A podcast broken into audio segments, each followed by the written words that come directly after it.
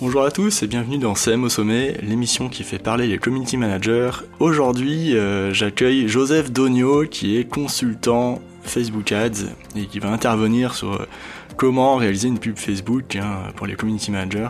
Pour moi, euh, la publicité Facebook, la partie payante de Facebook et donc en général le marketing publicitaire, c'est une notion très importante qu'il faut maîtriser Surtout quand on fait de la communication, car quand, on est en com, hein, comme, moi par exemple, on travaille sur le développement de la notoriété des marques sur les réseaux sociaux, donc sur l'engagement des communautés, euh, raconter des histoires, euh, faire réagir la communauté, engager la conversation avec elle, hein, que ce soit sur les, euh, sur les stories, par message privé, sur les fils d'actualité.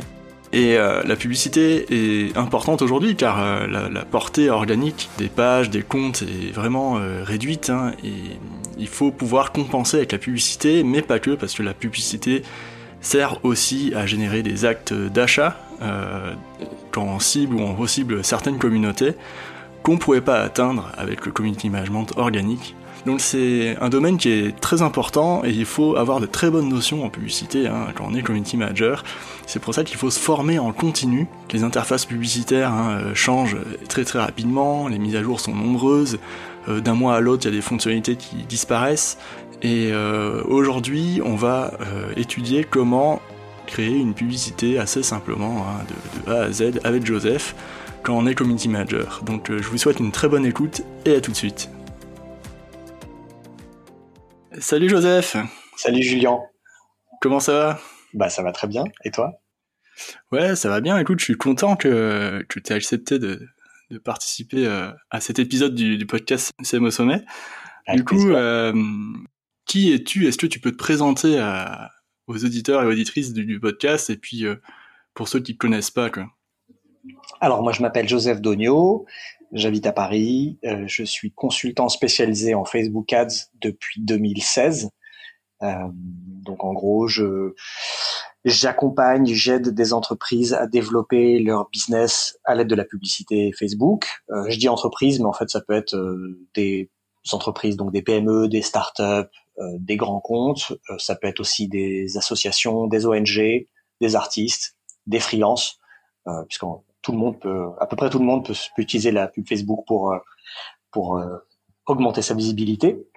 Et donc, euh, je fais soit de la gestion de campagne quand quand on me délègue et qu'on veut pas s'en occuper. C'est moi qui mets en place, qui gère les pubs. je fais de la formation, donc soit en présentiel, soit à distance. J'ai aussi une formation en ligne que les gens peuvent suivre à leur rythme avec un groupe Facebook d'accompagnement. Et puis je fais du conseil où en gros je vais auditer des, comptes et des campagnes et faire des recommandations pour améliorer les performances. Voilà en gros mon activité. Et puis euh, j'ai une petite euh, activité de production de contenu euh, puisque j'ai un newsletter, un podcast qui parle que de pub Facebook. C'est un peu mon moyen de, me faire connaître. Et enfin, je fais partie d'un collectif de freelance qui s'appelle Lukum, qui est un collectif spécialisé dans les problématiques social media. Ok, ouais, c'est chouette. Écoute, moi je, bah moi je me présente aussi. Hein.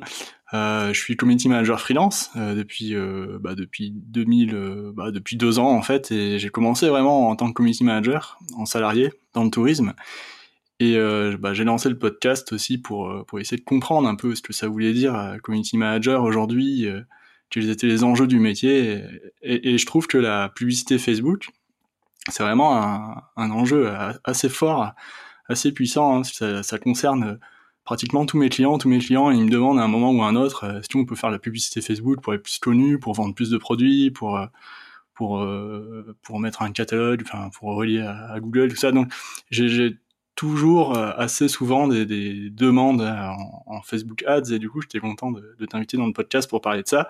Bah ouais, pour moi c'est pour moi c'est une corde importante à avoir à son arc quand on est community manager parce qu'aujourd'hui, faire que du community management, que de la production de contenu pour des pages Facebook ou des comptes Instagram, pour moi, ça n'a pas beaucoup de sens s'il n'y a pas un minimum de budget qui est mis dans de la publicité, parce que vu, vu ce qu'est la portée organique aujourd'hui sur Facebook ou sur Insta, euh, si on si on pousse pas un petit peu des contenus avec un peu d'argent, euh, on travaille quasiment pour rien, parce que les, tout le travail, tous les efforts qu'on fournit pour créer des jolis contenus, des posts sympas et tout, bah s'il y a s'il y a 5% des fans de la page qui les voient, ça ça sert pas à grand chose. Donc je pense que c'est vraiment important pour les SM de se former un minimum au Facebook Ads. Ouais, totalement, mais tu as, vraiment raison là-dessus. Euh, c'est vrai que quand euh, nous en CM, on, on, travaille sur les calendriers, et, comme tu dis, on passe beaucoup de temps à écrire les, les, les, publications, à choisir les visuels ou faire réaliser les vidéos, euh, etc. Donc c'est vrai que si euh, y a, la portée vraiment est faible, c'est, enfin, comme tu dis, c'est du temps perdu euh, finalement, surtout sur les plus grosses communautés.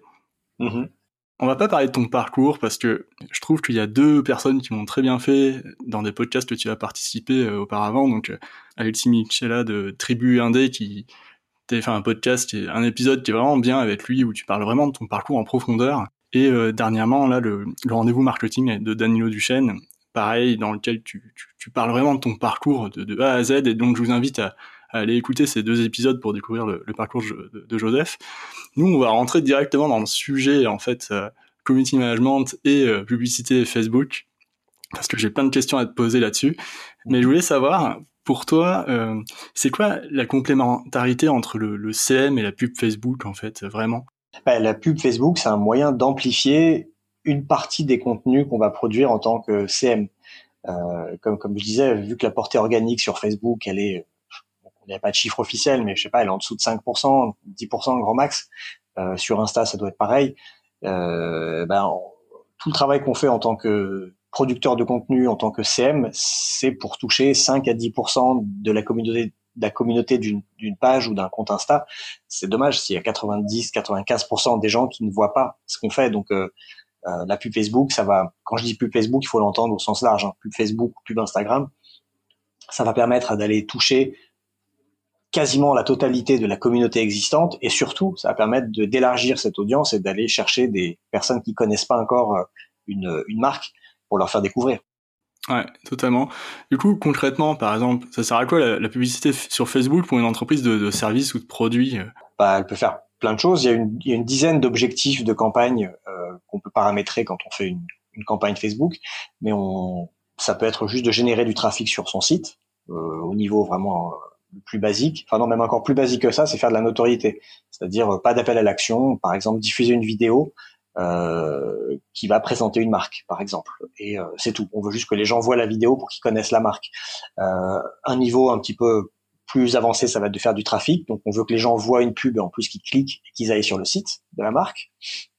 Euh, un niveau encore plus avancé, ça va être de faire de la conversion, c'est-à-dire bah, l'entreprise elle va parler de ses, produits ou d'un produit dans, une pub.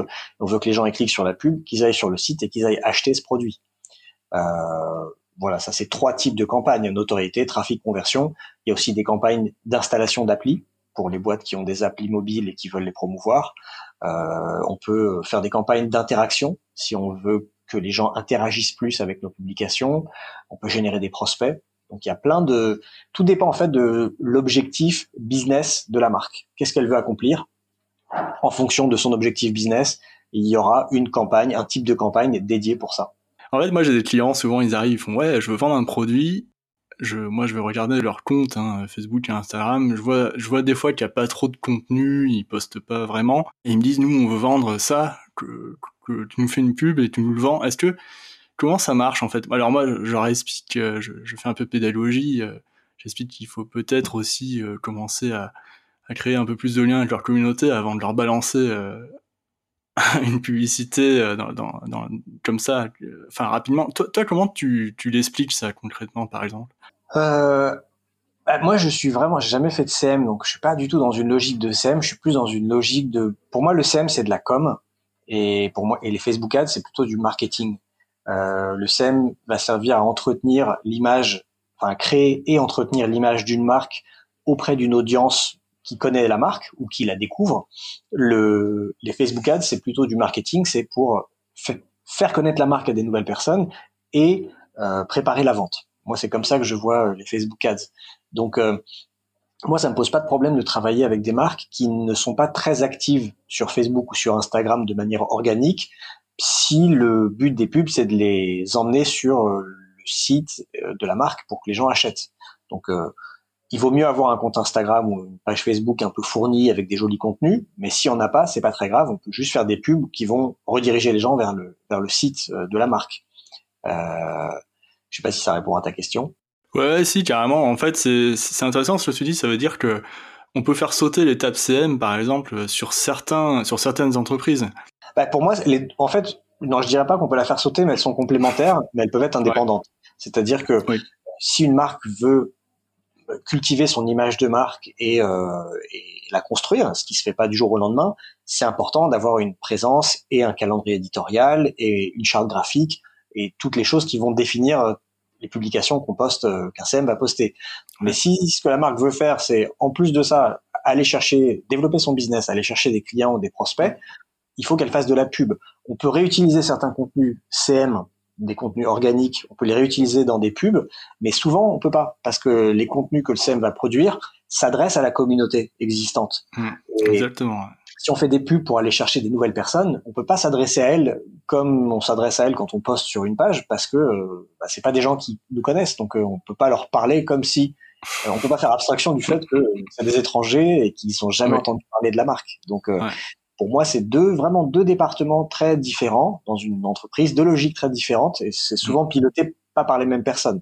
Après, pour les freelances ou les petites structures, c'est l'ACM ou l'ECM qui va devoir aussi faire de la pub.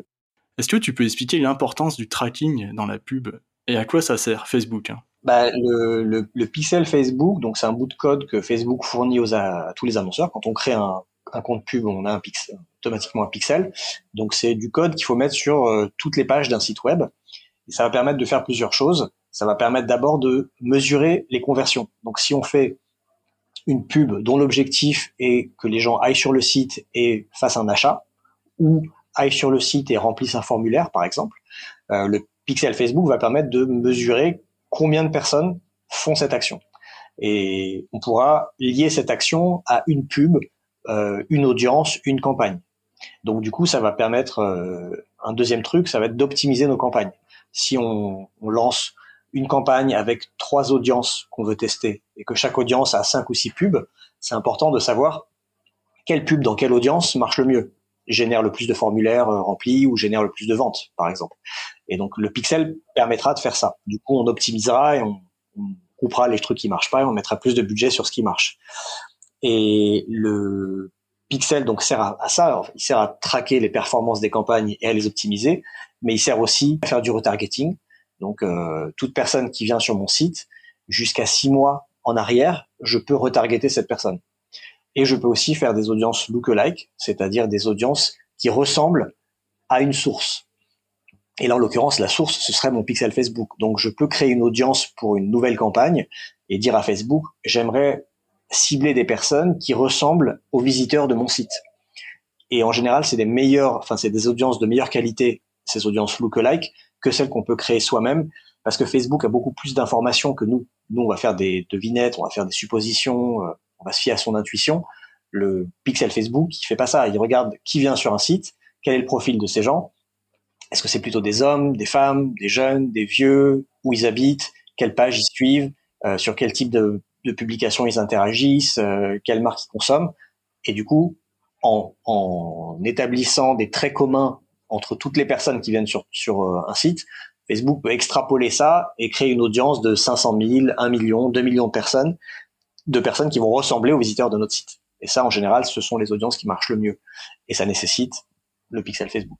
Alors, ouais, euh, on parle d'audience. Il y a, y a, trois types d'audience, hein, c'est bien ça. Il y a l'audience d'intérêt, je crois tu cibles les CSP, c'est ça, les catégories socio-professionnelles, l'âge, la localisation? Pas vraiment les CSP, mais donc euh, âge, genre, localisation, euh, langue parlée, euh, comportement. Par exemple, les gens qui euh, sont sur iOS ou les gens qui ont une tablette ou les gens qui ont euh, qui sont des early adopters, par exemple. Tu peux cibler des centres d'intérêt, les gens qui aiment la mode éthique, euh, qui lisent les échos, euh, qui font du tennis, qui aiment le foot, par exemple. Et oui. et ça, et tu, et qui aiment certaines pages ou ça, tu peux plus le faire. Hein? Euh, tu peux pas cibler directement l'audience d'une page, tu peux cibler ce que Facebook appelle des centres d'intérêt. Donc tu peux cibler par exemple les, le centre d'intérêt My Little Paris.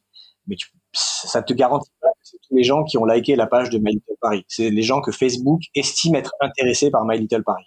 D'accord, c'est habile. Alors et la deuxième, alors la deuxième euh, audience, euh, c'est euh, bah, celle de, de audience personnalisée, c'est ça? Ouais, audience personnalisée, qui sont des audiences de personnes avec qui tu as déjà eu une interaction. Donc ça peut être l'audience des personnes qui sont venues sur ton site, ça peut être une audience, ça peut être un fichier client que tu as uploadé dans Facebook, ça peut être les personnes qui se servent de ton app, ça peut être les gens qui ont regardé une de tes vidéos sur Instagram, les gens qui ont interagi avec un événement sur ta page Facebook.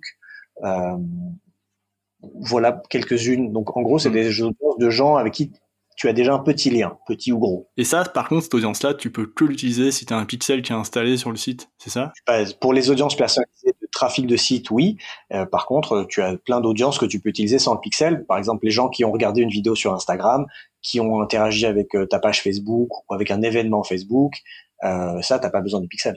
Ouais, toute l'activité des gens qui se fait dans Facebook ou dans Instagram, on n'a pas besoin du pixel puisque Facebook traque tout ça, ça se passe chez eux. Par contre, quand tu veux euh, euh, faire des audiences de personnes qui ont interagi avec un site ou avec une app, là, tu es obligé de, de, mettre un tracker de Facebook dans le site ou dans l'app. Ouais, totalement. Ouais.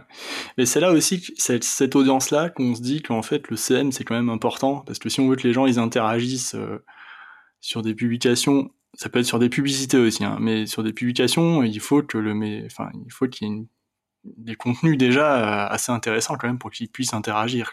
Bien sûr, et ça peut être euh, une, très bonne étape dans le, parcours utilisateur d'avoir d'abord des, des, personnes qui sont des inconnus, qui vont suivre un, un, compte Insta ou liker une page Facebook, qui vont liker des posts, qui vont euh, regarder des vidéos.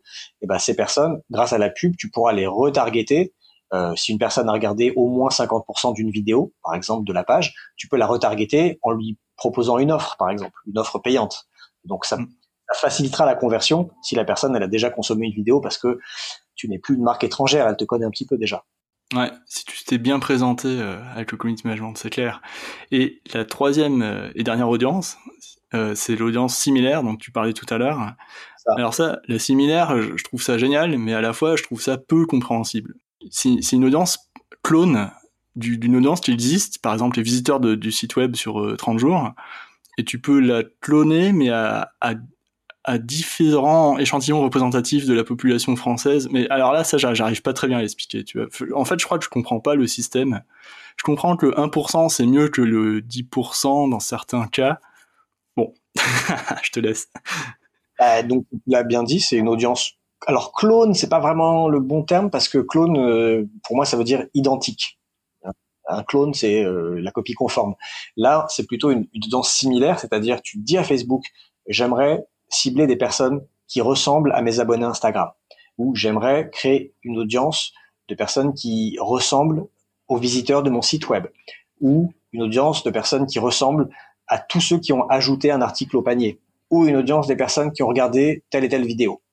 Donc, quelle que soit la source que tu définis, euh, et donc euh, il y a celle que j'ai citée, il y en a plein d'autres, hmm. tu définis une source, tu dis à Facebook, je veux des gens qui ressemblent à cette source, et Facebook va donc regarder les caractéristiques communes de ta source.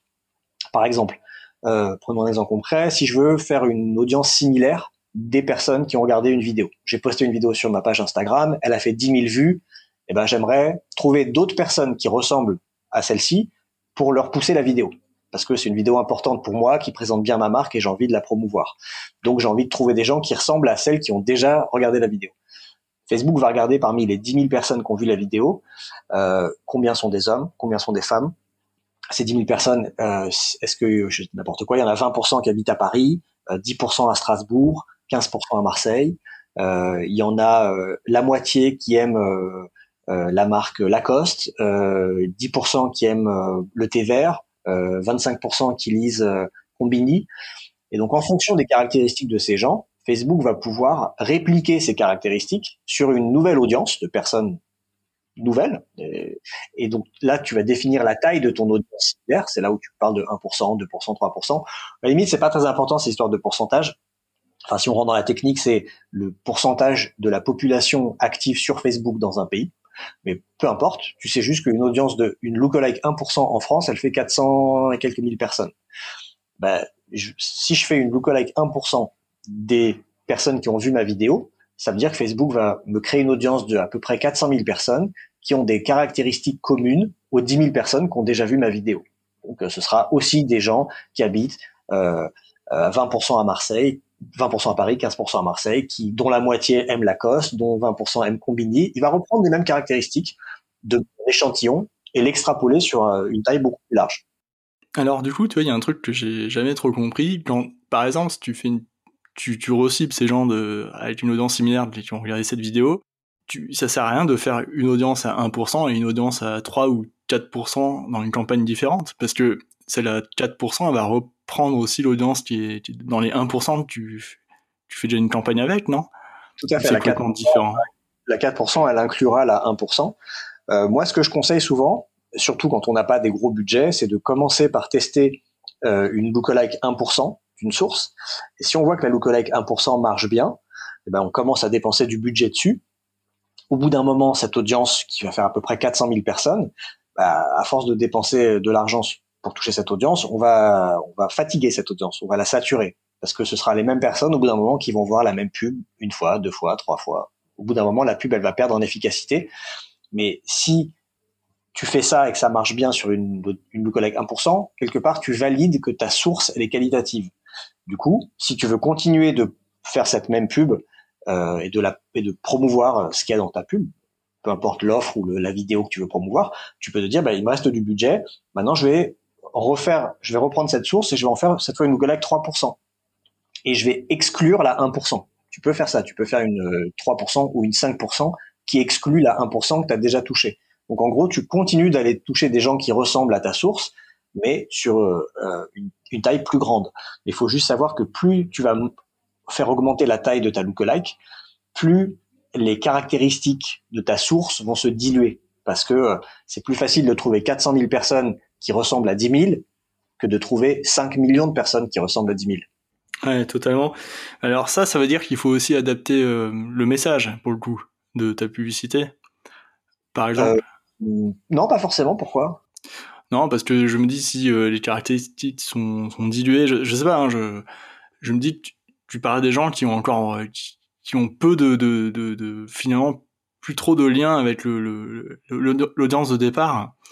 Bah, y a, y, elles auront quand même un lien, moins fort qu'au début, mais elles auront, elles auront quand même euh, des caractéristiques ouais. avec ton audience source. Donc non, tu pas, dans tous les cas, c'est des gens qui connaissent pas ta marque. Donc euh, euh, tu peux leur parler à des étrangers euh, qui soient dans la 1% ou dans la 5%. Du coup, alors là, on a parlé des audiences, tu vois. Qu'est-ce qu'il y a Tout à l'heure, on a parlé euh, des, de l'objectif. Ça, c'est avant de lancer une publicité, il faut connaître un peu son objectif. Là, on a parlé des audiences. Qu'est-ce qu'il faut prendre en compte aussi euh, avant de lancer une publicité, à part les audiences et les objectifs? Bah, Pour moi, il y a trois, euh, trois clés pour réussir une campagne. Euh, il y a je, je, je, mets pas, je mets pas dedans la définition d'objectif parce que pour moi c'est vraiment la base. Il faut choisir le bon objectif par rapport à son son objectif marketing final. Mais okay. sinon, il y, a, il y, a, trois clés. C'est le ciblage, c'est de savoir à qui on s'adresse, euh, de créer la bonne audience, de s'adresser à la bonne audience, évidemment de tester plusieurs ciblages différents. Euh, le deuxième point, c'est le contenu créatif. Il faut évidemment avoir un contenu créatif de qualité parce que bah, c'est quand même c'est quand même hyper important. Les gens, euh, tout ce qu'ils vont voir en fait, c'est une pub. Donc il faut que la pub, elle, que le visuel soit assez impactant pour que les, gens arrêtent de scroller. Il faut faire stopper leur pouce pendant une seconde pour qu'ils s'arrêtent de scroller et qu'ils lisent le message de la pub.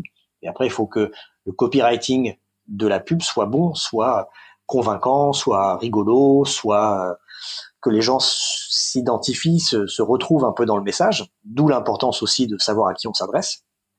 Savoir à qui on s'adresse, ça impacte à la fois le ciblage et le contenu qu'on va créer.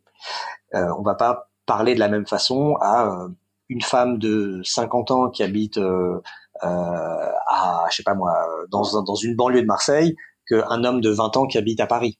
Donc, mmh. euh, donc voilà, le deuxième point, c'était ça, c'est le contenu créatif. Et le troisième point qui est hyper important, c'est toute la partie analytics, c'est-à-dire euh, savoir lire les statistiques publicitaires dans le, le, business manager, savoir les interpréter pour derrière optimiser, enfin prendre les bonnes actions, c'est-à-dire savoir euh, quoi couper, qu'est-ce qui est, pourquoi est-ce qu'une pub euh, c'est quoi une pub qui marche pas et quand est-ce qu'on la coupe C'est quoi une pub où on n'est pas trop sûr et il faut la laisser tourner encore un peu pour valider euh, C'est quoi une pub qui marche bien et comment on fait pour augmenter le budget sans sans casser ce qu'on a construit Donc voilà, toute cette partie euh, analyse des chiffres, elle est importante. En fait, pour moi, ces trois points-là, le ciblage, le contenu créatif et la partie analytics, les trois sont essentiels. On peut pas être bon dans un et mauvais dans les deux autres si on veut si on veut faire des bonnes pubs Facebook.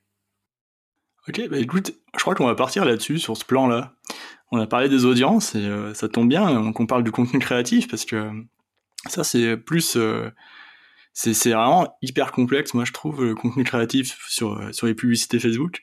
toi toi tu le fais toi-même ou tu est-ce que tu écris les publicités pour tes clients ou tu, tu proposes de, de, travailler avec certaines personnes pour le faire ou comment ça se passe par exemple?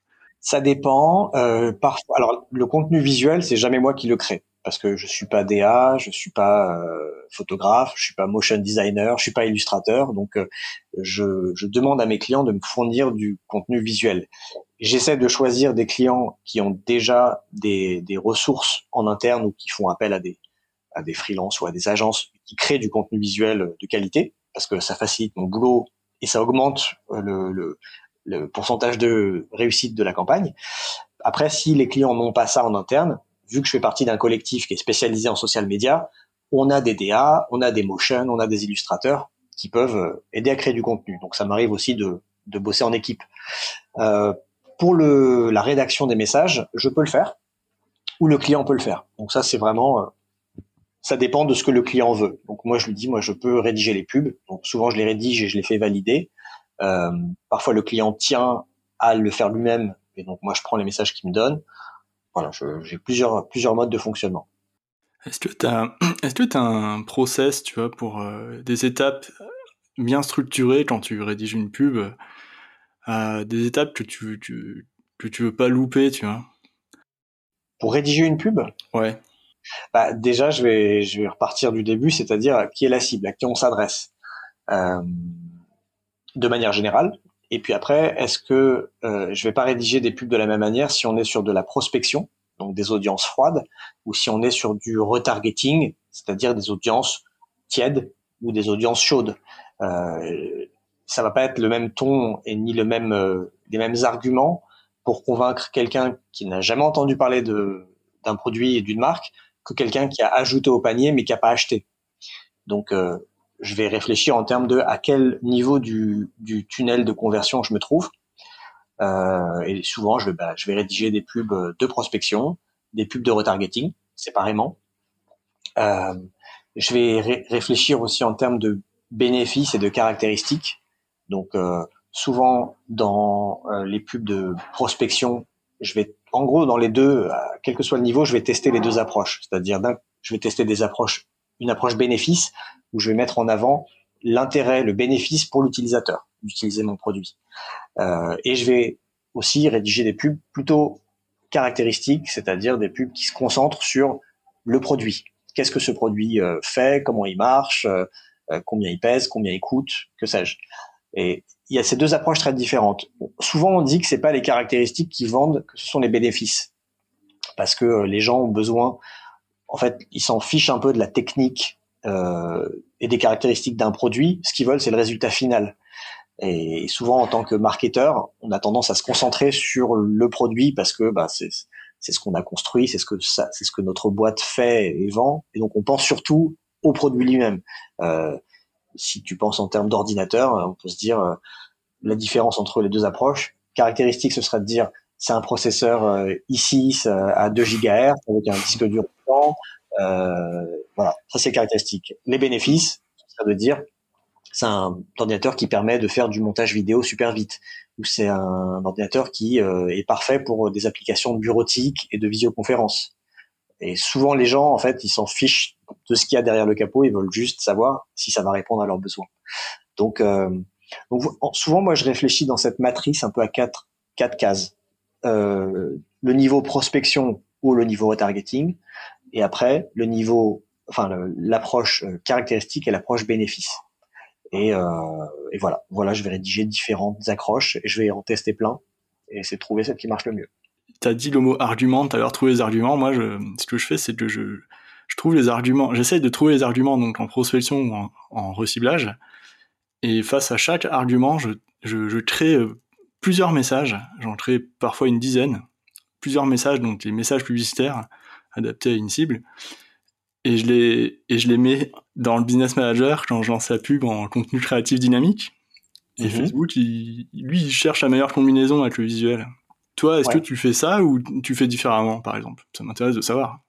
Alors, le, donc, quand on crée une pub Facebook, soit on, on, crée une pub et on met un texte, le texte qui va apparaître au-dessus de l'image. Un titre, c'est le texte qui apparaît en dessous de l'image. Et puis aussi un champ qui s'appelle description, qui souvent n'apparaît pas. Donc, en gros, on a trois champs de texte. On peut les remplir un par un. On choisit un visuel et hop, ça nous fait une pub. Une pub qui a donc euh, un texte, un titre, un visuel. Euh, si on veut tester plusieurs euh, versions, on peut garder le même visuel, le même texte et juste changer le titre. Et on va tester euh, donc trois versions d'une même pub. Simplement, il y a le titre qui change parce que euh, on va faire un, un, titre avec emoji, un titre sans emoji, un titre avec une question, par exemple. Euh, et on, balance les trois pubs et on voit au bout d'un moment celle qui marche le mieux. Ça, c'est une façon de faire. c'est celle que moi j'utilise c'est vraiment, c'est un peu un, un A/B testing manuel et un peu à l'ancienne, parce que je suis un peu à l'ancienne. Euh, Facebook a, a, développé un outil qui s'appelle donc le contenu créatif dynamique, où là, comme tu disais, tu peux au sein de la même pub définir euh, directement dans la pub, tu dis bah, texte 1, texte 2, texte 3, texte 4, titre 1, titre 2, titre 3, titre 4. Tu peux mettre jusqu'à 5 variations pour le texte, pour le titre, pour le bouton, pour le pour la description. Et c'est Facebook qui fait sa tambouille et qui va faire varier les combinaisons en fonction de l'utilisateur qui voit la pub. Euh, sur le papier, j'aime beaucoup cette approche, mais dans les faits, euh, je trouve que le reporting qui est associé à ce type de pub est pas au point parce qu'on ne sait pas quelle est la version qui a le mieux marché. Euh, on va on va savoir entre les différents titres leur performance, entre les différents textes leur performance, et moi, ce qui m'intéresse, c'est de savoir quel titre marche avec quel texte et avec quelle image. Euh, c'est la combinaison qui compte. Et aujourd'hui, Facebook ne, ne fournit pas ce reporting. Moi, j'utilise pas ce, cette, cette manière-là. Je le fais un peu euh, à la main. Euh. Donc, c'est-à-dire que, par exemple, sur ta cinq variations de texte, tu fais cinq euh, publicités avec le, le, le, euh, des cinq textes différents, mais tu mets le même visuel, le même titre. Mmh. C'est ça. C'est ça, t'en lances 5 et tu regardes du coup. Euh, c'est ça. Et je vais regarder. Le mieux, quoi. Exactement. Et je vais, en fait, je vais faire des tests un peu par vague où pendant, par exemple, la première semaine, je vais d'abord tester différents formats. C'est-à-dire que je vais faire, par exemple, trois pubs avec le même texte, mais ce sera une pub avec une vidéo, une pub avec une image fixe et une pub avec un carrousel je vois ce qui marche le mieux. Si c'est la vidéo qui a le mieux marché, j'arrête le carrousel et l'image, et la vidéo, je vais la dupliquer en 3-4 versions, et je vais faire varier le titre. Je laisse tourner encore une semaine. Au bout de cette semaine, je vais voir quel est le titre qui a le mieux marché. Et la semaine suivante, je duplique, j'arrête toutes les autres, je duplique la vidéo avec le titre qui a le mieux marché, et là, je vais tester quatre ou cinq variations de texte. Et puis, euh, la semaine d'après, si je veux aller encore plus loin, je peux garder la vidéo avec le meilleur titre et le meilleur texte et faire différents tests de boutons d'appel à l'action, par exemple. Moi, c'est comme ça que je vais faire mes tests. Donc ça, ça marche bien quand on a un petit peu de temps et quand on n'est pas sur des campagnes très euh, euh très ponctuelles avec, euh, je sais pas, tu peux pas faire ça sur euh, si tu fais une campagne pour la Saint-Valentin ou Black Friday par exemple. Mm. Mais bon, j'ai souvent des clients qui ont des produits un peu intemporels qui veulent vendre toute l'année et donc je peux faire des tests euh, autant que je veux toutes les semaines de l'année. Ouais, totalement. Mais c'est super intéressant ce que tu dis. En fait, toi, tu refuses l'automatisation de, de, Facebook sur le contenu, quoi. Alors, euh, c'est pas que je la refuse, mais c'est que euh, j'ai, je, enfin, après avoir essayé l'automatisation, je me suis aperçu que je, je préférais en fait savoir. Et souvent, les clients veulent savoir c'est quoi le, la pub qui marche le mieux. Ouais. Et y a une pub automatisée avec du contenu créatif dynamique, et en fait, on ne sait pas quelle est la version qui marche le mieux. Par contre, j'utilise à fond l'automatisation sur euh, ce qui s'appelle l'optimisation du budget de campagne, où en gros, je mets un budget au niveau de la campagne et c'est l'algorithme qui va allouer ce budget dans les différents ensembles de publicité de la campagne. Ça, pour le coup, je, le, je laisse l'algo faire ce travail, il le fait mieux que moi. Euh, en fait, semaine après semaine, tu restes sur la même audience. Tu restes sur le même paramétrage de départ de la publicité. Hein. Tu changes juste le contenu. Non, parce que j'ai dit, je le fais sur plusieurs audiences en parallèle. Ah, tu. D'accord. Donc ce test-là, oui, tu le fais sur, allez, on va dire, cinq audiences euh, parallèles. C'est ça. Et chaque semaine, tu changes. Euh, d'accord. Ouais. Pour chaque audience, je vais tester plusieurs formats, puis plusieurs titres, puis plusieurs textes. Euh, le bouton, je l'ai dit, c'est un peu accessoire, je le fais pas systématiquement parce que c'est un peu un détail, mais les, les, visuels, le format, les visuels, les textes et les titres, c'est des choses importantes. Et euh, je vais faire ça sur une audience par centre d'intérêt, sur une audience lookalike, sur une audience sans ciblage, et peut-être que euh, si euh, la lookalike au bout d'un moment elle marche plus, bah, je le ferai, je recommencerai cette vague de test sur une autre lookalike. En fait, il y a tout un processus de, de testing qui est assez important quand on fait des campagnes, euh, mm. des campagnes qu'on appelle evergreen, des campagnes voilà qui tournent tout le temps sur la durée, sans temporalité. C'est important d'avoir un processus de, de, de, testing assez rigoureux et assez complet. D'accord. Ça, tout ça, tu, tu l'as théorisé, quoi. Enfin, je veux dire, ça sur papier, un document, par exemple, que tu envoies à ton client ou comment ça marche? Non, non, ça c'est bah ça c'est ma cuisine interne. Enfin, le client, je vais lui expliquer mon processus euh, avant de commencer à bosser avec lui, mais après, je vais plutôt lui dire, euh, euh voilà cette semaine euh, sur voilà les audiences que je teste et voilà les pubs que je teste. D'abord, est-ce que il valide les pubs? Et puis après, la semaine suivante, je lui ferai le reporting, mais je je, je vais pas détailler. Voilà, semaine 1, je teste ça, semaine 2, je teste ça, parce qu'en fait, souvent les clients, s'ils font appel à moi, ils veulent que je m'en occupe, quoi. Oui, oui, totalement. Ouais. J'imagine et ils veulent des résultats. Et tant que je communique bien avec eux, qu'ils voient que je fais mon boulot hmm. et que, bah, si possible, les résultats sont euh, à la hauteur de leurs attentes, hmm. euh, la, cuisine interne, en fait, ils s'en fichent. Est-ce que tu fais des, des, publicités en vraiment que sur les stories, par exemple, Instagram et Facebook? Euh, Alors, oui, on est un peu obligé de le faire. En fait, jusqu'à il y a quelques années, jusqu'à un an ou deux, je dirais, on était quasi, on était même obligé de faire des ensembles de publicités euh, séparés selon les placements. souvent, on faisait euh, audience euh, A Facebook, un autre ensemble audience A Instagram. Ça veut dire que chaque fois que tu, si tu voulais tester une audience A, une audience B, et que tu voulais tester sur Facebook et sur Instagram, tu es obligé d'avoir quatre ensembles de pubs. Hmm. Euh, je parle que de Facebook et Instagram, mais on peut multiplier ça par la colonne de droite, les vidéos intégrées, etc. Après, Facebook a un peu amélioré son outil et maintenant, on peut dire pour l'audience A, je sélectionne tous les placements, mais au moment où je j'upload mes mes créas, je peux euh, customiser un peu les visuels pour chaque placement. Et tu peux dire, voilà, j'upload une image euh, carrée pour les pour les fils d'actualité, et voilà la, la même image en verticale pour les stories. Ça, c'est possible de le faire. Euh, ça marche parfois, selon les créas, de le faire comme ça.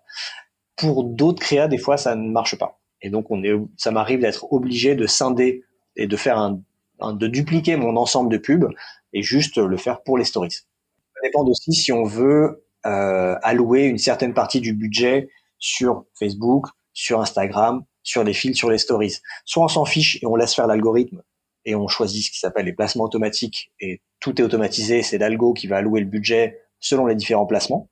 Soit parfois il y a des clients qui disent non mais moi je veux euh, dépenser 70% euh, de mon budget sur Instagram et 30% sur Facebook. Bah, S'ils me demandent ça, je suis obligé de faire un ensemble que pour Instagram où je vais mettre 70% du budget et un autre ensemble pour Facebook. Et si sur Instagram il me dit et moi sur les 70% je veux que ça soit moitié moitié entre le fil et les stories, bah, pareil pour maîtriser ce maîtriser la dépense, je suis obligé de scinder encore. Euh, en gros, chaque fois que tu veux maîtriser un, un poste de dépense, tu es obligé d'avoir un ensemble de pubs dédiés pour, pour euh, cet ensemble. ça peut être ça peut être un peu complexe et chronophage quand euh, il y a des clients qui veulent vraiment tout maîtriser. Et d'autres clients s'en fichent, ils disent moi je veux juste de la performance. Moi je veux acquérir des clients ou générer des ventes au coût le plus avantageux pour moi, peu importe d'où viennent les ventes, peu importe d'où viennent les clients. Ouais, c'est ouais, c'est sûr. Bah, écoute, c'est intéressant qu'on parle de tout ça, contenu créatif, euh, dynamique, euh, les audiences, tout ça. Mais en fait, c'est vrai que j'aurais dû commencer au début par essayer d'expliquer avec toi si tu sais, un... comment on fait des publicités Facebook et Instagram. Euh, quel outil on utilise et c'est le business manager, tu vois.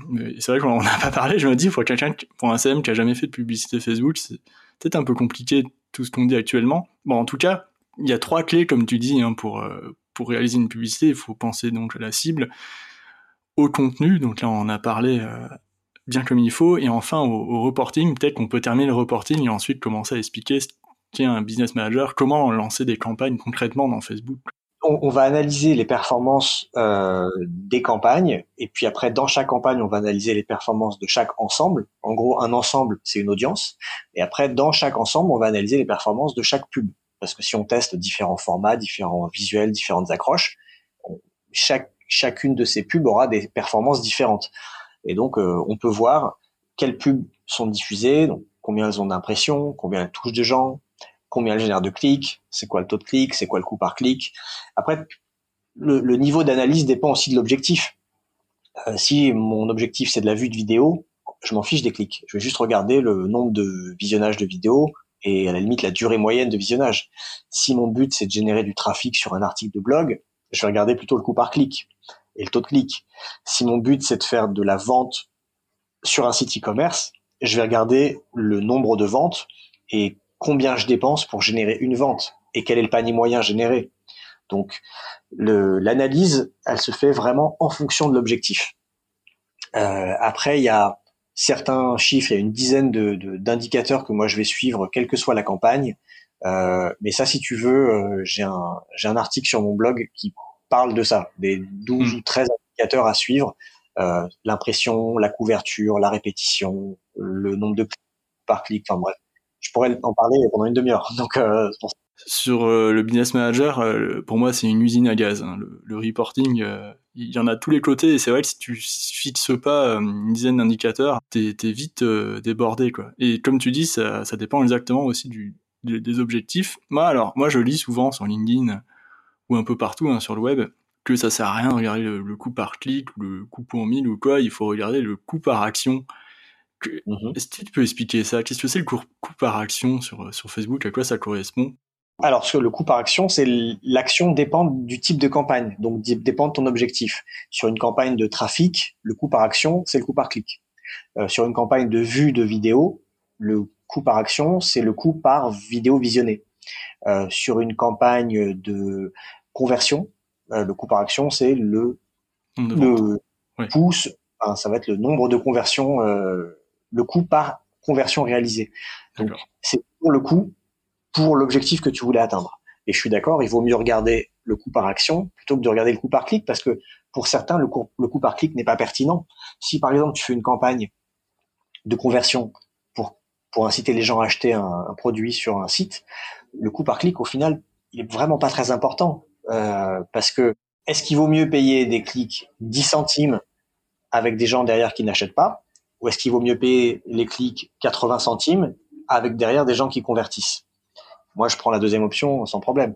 Hmm. Donc, euh, euh, c'est pour ça que se focaliser sur les mauvaises métriques, ça peut euh, vraiment induire en erreur et ça peut faire faire des erreurs euh, sur la, la, la, façon dont on pilote une campagne. Donc, c'est pour ça, il faut toujours, je reviens souvent à ça, il faut toujours avoir en tête c'est quoi l'objectif final. Euh, on peut avoir plusieurs sous-objectifs, des objectifs intermédiaires, on peut avoir plusieurs campagnes et on a en général un objectif final. Le client en général il veut un truc.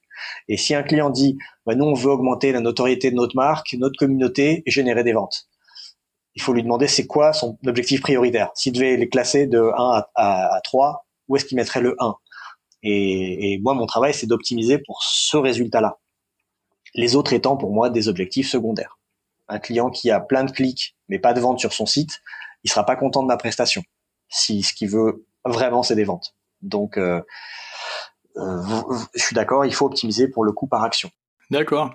Et par exemple, si c'est une vente, alors moi j'ai une question, hein. je, me pose cette question des fois. Imagine que le coût par action il dépasse le prix du produit ou du service qui est vendu. C'est pas bon, non? C'est pas une bonne chose, non. ouais. Donc c'est pas super. Ok, d'accord. Non, mais ça c'est une question que je me pose. Tu vois, je sais pas si ça arrive. Oui, ça doit arriver forcément. Ça veut dire que la publicité n'est pas adaptée ou que le, le, site web n'est pas adapté ou enfin il y a un problème quelque part en tout cas. Ça. ça. peut être le site web qui convertit pas, ça peut être la pub qui, est, qui, qui, qui ne génère pas assez de clics, ça peut être l'audience qui est, qui est, mal ciblée, enfin, il peut y avoir mm. plein de raisons. Mais oui, si ton coût par action dépasse le prix de ton produit, tu perds de l'argent. Et en fait, il faut que le coût par action, il soit même bien inférieur au, à ton prix de vente, puisque dans un prix de vente, tu as un coût de fabrication, euh, tu as des frais. Enfin, oui. une, une, une, marque qui vendrait un t-shirt à, à, à 25 euros, peut-être que le t-shirt lui coûte euh, 5 euros à fabriquer, peut-être qu'elle a 5 euros euh, par t-shirt de frais de fonctionnement, de loyer, de salaire, d'impôts, que sais-je. Donc en fait, le coût pour elle, il est de 10 euros. Donc elle, elle vend un t-shirt à 25, il y a déjà 10 euros qui sont dans les coûts. Donc en fait, il lui reste 15 euros de marge. Sur ces 15 euros de marge, combien est-ce qu'elle est prête à consacrer à de la pub? Peut-être que euh, une marque va dire, moi, je veux bien payer 5 euros euh, par par coût d'acquisition pour chaque vente. Du coup, elle dépense 5 euros, il lui reste 10 euros de marge dans la poche. Sur chaque t-shirt, elle gagne 10 euros. Peut-être, hein, je ne sais pas. Hmm. Ça va dépendre. De, le, le, le, target, le coût par action target va dépendre du produit vendu, de la marge de la boîte, de ses objectifs. Tu as des sociétés qui veulent faire un taux de marge de x2, d'autres de x3, d'autres de x5, d'autres de x10. Ça, c'est des choses à définir avec le client euh, avant de lancer sa campagne. Ok, donc le taux de marge, alors tu moi les calculs, euh, je suis pas bon, le taux de marge, c'est les 10 euros restants, hein, c'est ça? Oui, c'est le contraire, c'est les 5 euros. Euh. Ah, par combien tu multiplies ton coût de fabrication? Par exemple, une, une, si une marque fabrique un t-shirt qui lui coûte 10, 5 euros hmm. et qu'elle le vend euh, 5 fois plus cher, hmm. donc 25 euros, elle a un taux de marge de x 5. D'accord, ok. Et la pub, tu peux dire, c'est... Ouais, bon, du coup, il faut que le taux de marge soit x5, d'accord. Ça, c'est si, enfin, si, la, si la marque te dit ça, en oui, gros, si la marque te dit ça, ouais. Combien elle, elle, elle paye, combien lui coûte un produit, combien elle est prête à payer en marketing pour réaliser une vente. Hmm. Et c'est pas à nous de calculer ça, parce qu'on connaît pas le. Moi, je sais pas combien une marque euh, dépense pour fabriquer un produit ou pour le pour le livrer ou pour euh, le, faire le support client. Enfin, ça, j'en sais rien. Donc la hmm. marque doit me dire, moi, je peux payer maximum. Là, en ce moment, j'ai un client qui vend des produits sur un panier moyen à peu près à 40 euros. Il m'a dit, on aimerait bien ne pas dépasser 20 euros de coût d'acquisition. D'accord, ouais. Du coup, toi, tu fais gaffe à ce que la pub passe, enfin, le, le coût d'acquisition, donc le CPA ne dépasse pas 20 euh, euros, quoi. C'est ton, c'est ton objectif vraiment de, la semaine. c'est ça. D'accord. En, acquisition froide, euh, donc en prospection, euh, c'est là où ça coûte le plus cher parce qu'on s'adresse à des gens qui connaissent pas la marque. Peut-être que là, je serai à 20, 25 euros. C'est un exemple. Hein. Mhm. Mais par contre, targeting, je peux être à 5 ou 6 euros. Et du coup, la moyenne des deux fera que je serai en dessous de 20 euros. Euh, une partie des gens que j'aurais touché en campagne de prospection ne va pas convertir. Par contre, ils convertiront sur la campagne de retargeting. Donc, le retargeting coûte toujours moins cher euh, en coût par acquisition que la prospection. Et ce qu'il faut, c'est regarder la moyenne des deux. Ok, ça c'est super intéressant ce que tu dis. Et tu vois, si j'avais su, moi, j'ai fait des campagnes, j'ai fait des campagnes bien trop dures pour moi, bien trop difficiles pour mon niveau, je pense, il y a quelques années. Et, quand j'y repense, quand je discute avec toi, je me dis, mais oui, en fait, euh, c'est ça, c'est ça qu'il fallait faire. Chaque, tu vois, j'ai eu une première mission il y a, quelques temps avec une, une entreprise qui, euh, qui, avait un catalogue euh, de produits, mais démentiel de plusieurs centaines de milliers de produits. Et euh, c'était un e-commerce, hein, en fait. Ils, faisaient de la publicité sur Google et tout. Ils avaient besoin d'avoir de, ils avaient besoin de tester la publicité sur Facebook. Et moi, en fait, c'était vraiment ma première mission et j'y connaissais rien à la pub Facebook. Pas, vraiment grand chose, tu vois. je m'étais formé en catastrophe avec John Loomer, euh, qui a une formation aux États-Unis là-dessus, là, sur le consultant de la, pub Facebook. En six mois, je me suis formé euh, avec cette idée, tu l'es spécialisé en e-commerce. Et j'ai tout appris à ce moment-là, mais j'ai appris en pendant que je faisais euh, ma prestation pour le client. Et du coup, ils ont ils se sont dit, ok, ça marche pas très bien, on va laisser tomber au, bout de six mois, tu vois. Et ça m'est resté toujours en tête. Bien sûr, j'ai compris plein de trucs sur la publicité Facebook, mais euh, je trouve ça toujours difficile. Comme tu dis, c'est du marketing et c'est différent du community management community management, souvent, on n'a pas un objectif très palpable de rentabilité derrière parce que parce qu'on peut pas. C'est difficile de. Oui, la notoriété, ouais, ouais totalement. L'image de marque, la communauté, c'est pas des choses qui sont euh, euh, chiffrables très facilement, alors que sur une campagne Facebook, le client sait exactement combien il dépense et il sait exactement combien il génère de ventes derrière. Donc, euh, on voit vite si ça marche ou si ça marche pas. Donc mm. c'est un peu plus difficile, mais d'un côté c'est aussi moins ingrat parce que euh, parce que si ça marche, le client il le voit et il sait que c'est grâce à toi et il peut augmenter le budget. Euh, donc c'est vraiment deux métiers différents. Ok. Bon, imagine Joseph, voilà, je suis community manager freelance. Euh, et, euh, j'ai un client qui me demande de, vendre, par exemple, des, chaussures sur un site e-commerce ou n'importe quel autre produit, mais un, un, produit, on va dire, de, de consommation assez euh, quotidienne, quoi, hein, qui coûte, je sais pas, entre euh, entre ouais entre 45 et euh, bon quand même 90 euros parce que ça dépend de la, chaussure mais ça peut coûter beaucoup plus mais on, on va dire qu'on reste dans ces prix là allez on va dire 60 euros ok voilà. Et il me dit voilà, moi j'aimerais que tu, tu vendes ce, enfin, que arriver à faire plus de ventes sur ce produit. Et donc tu, tu, lances, du coup tu dis ok, bah je vais lancer une campagne. Alors comment comment ça fonctionne concrètement? C'est quoi les étapes, tu vois?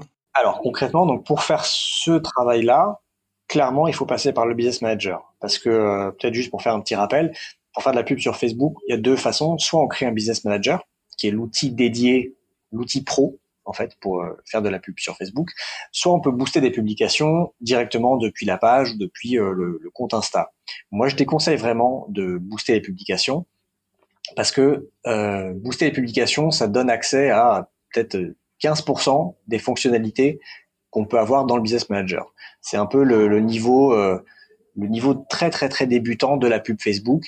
Et c'est souvent ce que les SM vont utiliser parce qu'on leur donne simplement un budget, on leur dit bah tu vas booster euh, deux publications par semaine ou tu peux dépenser 500 euh, euros par mois en, sponsor.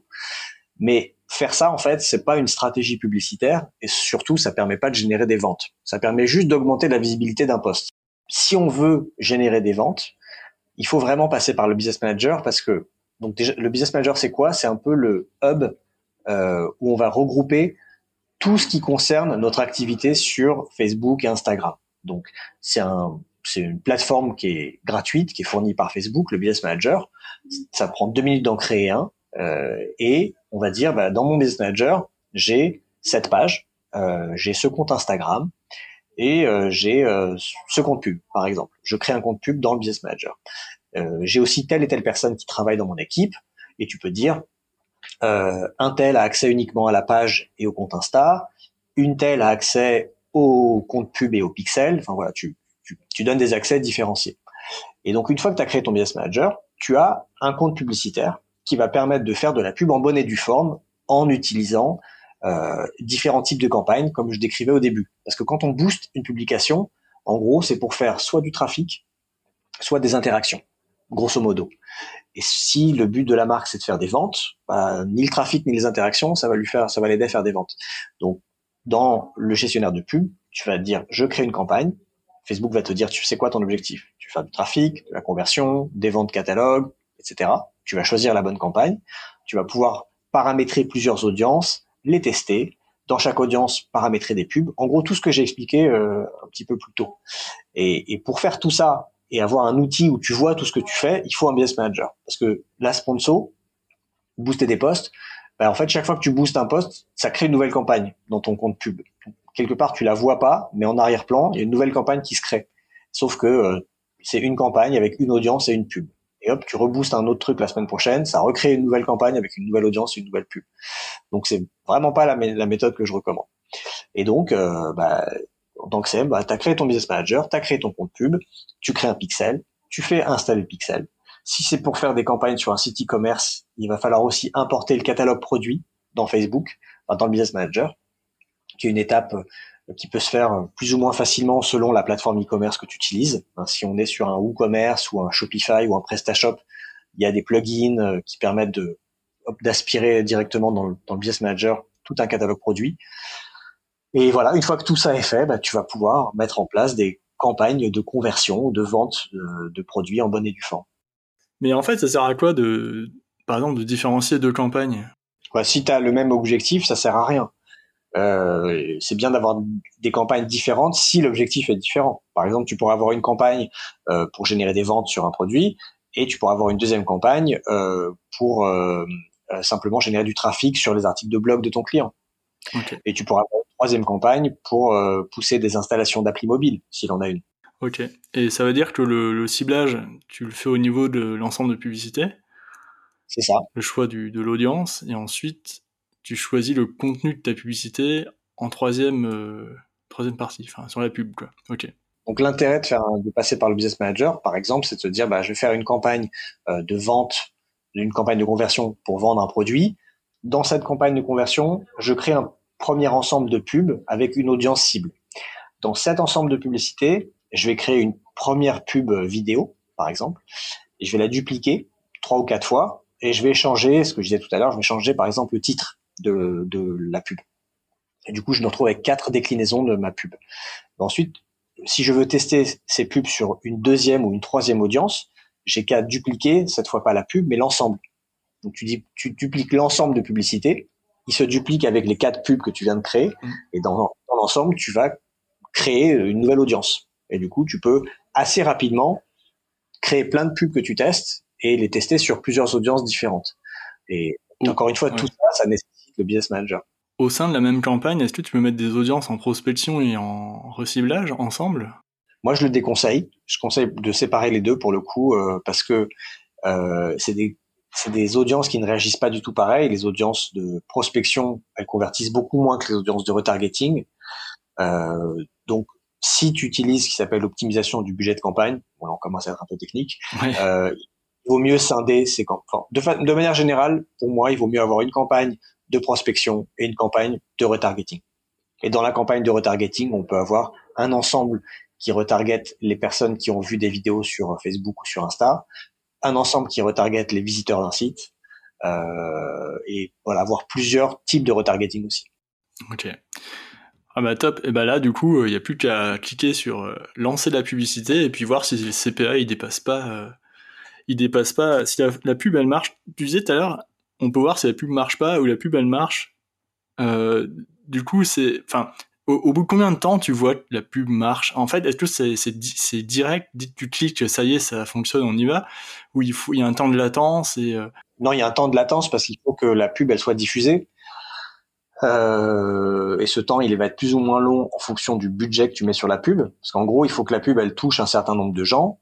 Euh, et euh, en fonction des gens que tu as touchés, si tu touches, euh, si, si, la pub, elle touche 100 personnes et qu'elle génère pas d'achat, c'est peut-être pas assez. Peut-être qu'il faut attendre que la pub, elle ait touché 1000, 2000 ou 5000 personnes pour voir si elle génère des achats ou pas. Moi, en général, je fais des tests qui durent une semaine. je lance une pub et j'attends une semaine avant de décider si je l'arrête ou si si elle, ou si elle est bonne. Et parfois, il faut un peu plus de temps même. Ah ouais, d'accord. Donc, si tu fais une modification entre temps, il faut surtout, enfin, il faut surtout pas toucher à la publicité entre temps, quoi. Enfin. Bah, il vaut, il vaut mieux pas, il vaut mieux pas surréagir et, et, et oui, se dire, ah, j'ai dépensé 15 euros, la pub, elle a généré aucune vente, je l'arrête. Non, parce que parfois, il faut que l'algorithme a besoin d'un petit peu de temps pour euh, euh, trouver les bonnes personnes, celles qui sont le plus susceptibles de cliquer, d'ajouter au panier, de convertir. Ouais, donc il faut être assez relax en fait quand on fait des campagnes fait. ok. Et alors oui, aussi tu disais une, pub qui qui fonctionne, tu peux augmenter le budget, euh, c'est-à-dire si elle fonctionne, c'est qu'elle dépasse les espérances de ton client et que le coût mhm. par action il est peut-être euh, il est assez stable, il est euh, pas trop élevé et puis il est, il est bien comme il faut quoi. Du coup, tu as juste à retourner dans, dans tu arrêtes la campagne, tu la dupliques ou comment tu fais ou, tu augmentes le budget d'un coup ou? Alors, tu, en fait, non, tu, tu n'arrêtes pas la campagne, tu peux augmenter le budget dans l'ensemble de pubs. Imagine, tu as commencé avec un budget de 10 euh, euros par jour. Si tu as des performances qui sont bonnes pour toi, pour ton client, tu peux y retourner, tu peux augmenter le budget. Euh, après, il faut pas augmenter les budgets de manière trop brutale, parce que ça a tendance à, perturber l'algorithme et à, on peut casser un, un, ensemble qui marchait bien si on l'augmente trop vite. Donc, Facebook recommande de l'augmenter euh, de 20 à 30% euh, et d'attendre quelques jours, de voir si les perfs sont au même niveau, et si ça marche, de le réaugmenter de 20 à 30%. Ok. Bah écoute, merci beaucoup Joseph. Hein. Franchement, tu sais quoi, j'avais plein d'autres questions à te poser, mais j'ai choisi le, la simplicité là aujourd'hui. Peut-être plus tard, mais... Euh... Il y a beaucoup de choses à dire sur les Facebook. Ah ouais, ouais non mais surtout euh, sur l'éthique, tout ça. Bon ça, on fera peut-être un, un, spin-off, un de ces quatre là-dessus, parce que ça m'intéresse quand même. Je t'ai pas trop posé des questions sur l'éthique et la publicité, le marketing publicitaire, mais on, y reviendra. Mais, mais, merci à toi en tout cas, c'était hyper chouette d'avoir euh, donné tant de conseils, quoi. Je t'en prie. Après, si, les gens veulent creuser un peu le sujet de la pub Facebook, ils peuvent soit écouter mon podcast. Donc, j'ai un podcast qui s'appelle No Pay No Play, qui sort tous les 15 jours, où je creuse un aspect de la pub Facebook. Euh, et j'interviewe aussi des marketeurs ou des, des, consultants qui vont partager bah, leur façon de faire, leur vision, parce que je suis pas le, je suis pas l'évangile sur ce sujet. Euh, et ils peuvent aussi, vous pouvez aussi vous abonner à ma newsletter euh, où pareil, je partage euh, un peu ma veille des Facebook Ads, donc euh, toute l'actualité, les nouveautés de la plateforme. Et puis, si les gens veulent vraiment aller plus loin, j'ai aussi deux formations en ligne qui sont accessibles sur mon site. Il y en a une qui est gratuite, qui permet de, c'est plus un tuto sur comment on crée un business manager et comment on crée sa première pub Facebook pour les gens qui l'ont jamais fait. Ça, ça, dure 45 euh, minutes à peu près. Et j'ai une formation payante cette fois qui dure 10 heures. Et là, c'est euh, euh, tout ce qu'il faut savoir pour être autonome et savoir définir une stratégie, mettre en place des campagnes, les optimiser, créer du contenu qui, qui convertit, etc. Ok, merci beaucoup Joseph, c'est chouette. Je t'en prie. Merci à toutes et à tous. Le marketing publicitaire est un domaine qui est complexe, hein, surtout quand on fait de la com.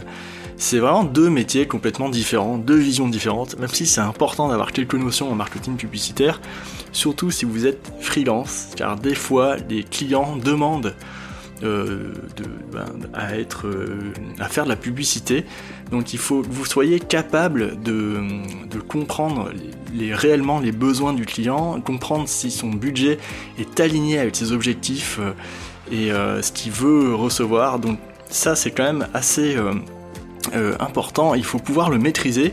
C'est pourquoi je vous conseille de vous former euh, au maximum auprès de, divers consultants. Hein. Joseph propose aussi des formations, comme vous, avez pu l'entendre.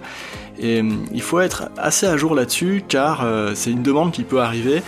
Et comme la publicité engage énormément de, bah, ressources, déjà des ressources créatives, des ressources financières de la part de l'entreprise, car l'entreprise doit avoir le budget pour vous payer et pour payer les campagnes publicitaires, il faut quand même que le résultat soit euh, recevable et que la performance soit au rendez-vous. Donc c'est pour ça que je vous conseille de, vous former avant de vous lancer parce que c'est un domaine qui est exigeant. Donc euh, avant de se quitter, je vous invite à vous abonner à ma newsletter qui est en lien en description www.julienbarrière.com. J'envoie deux newsletters par, euh, par mois et puis avec des conseils, avec un retour sur ma, vie de CM freelance. Voilà, donc vous pouvez vous abonner, ça me ferait super plaisir de, vous voir, euh, de recevoir des, des nouvelles de vous par mail. Et je vous dis à très vite pour un nouvel épisode de CM au sommet.